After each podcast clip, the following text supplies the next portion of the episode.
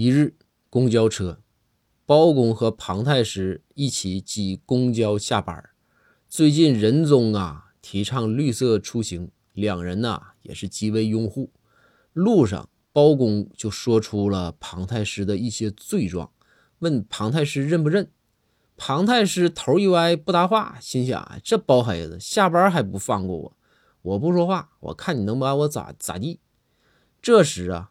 庞太师突然看见公交车上的显示屏出现“没有终点”四个字，当时庞太师就懵了，心想：听说这包黑子白天审人，晚上审鬼呀？这公交没有终点，这是要把我弄哪儿去啊？这回啊，这庞太师那是真害怕了，腿一软，转向包公，就把所有的罪状是全都认了，甚至包括包公没查到的，他都认了。包公非常满意呀，签字画押之后，和庞太师说了声再见，车也到站了，就下车了。